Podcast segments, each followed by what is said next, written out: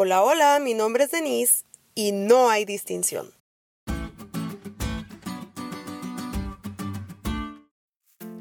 ¿Te ha tocado hacer una larga fila de 60 minutos para ser atendido en el banco y de pronto llega un mortal como tú, pero con la única diferencia de que su tarjeta es premium?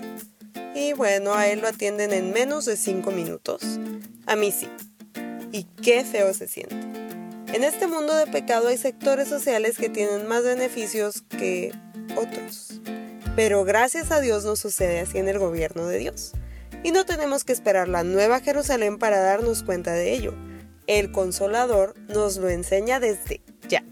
Sí, el Espíritu Santo nos enseña que no hace distinción de personas, pues su poder puede transformar a todos los sectores de la sociedad, tanto hombres como mujeres, ricos, pobres, educados o sin educación. En el libro de Hechos vemos la transformación de Lidia, una próspera empresaria judía, pero también a un carcelero de Filipos que era un funcionario romano de clase media. Asimismo, gracias al poder del Espíritu Santo, Pablo pudo llegar incluso al escalón más alto de la sociedad para testificar. El mismo interés que Dios tiene por salvar a los ricos es el mismo que tiene por los pobres, por los ateos, por los religiosos, por todos. Porque el Espíritu Santo solo ve corazones con sed de salvación y no cuánto hay en tu cuenta de ahorros. Sí, el Espíritu Santo tiene interés en salvar a todos por igual.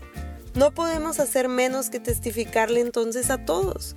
No es nuestro deber seleccionar a quien sí y a quien no, sino solamente testificar a todo aquel que Dios coloque en nuestro camino y el Espíritu Santo se encargará del resto.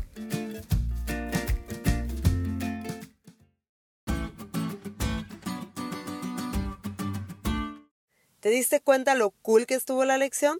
No te olvides de leerla y compartir este podcast. Es todo por hoy, pero mañana tendremos otra oportunidad de estudiar juntos.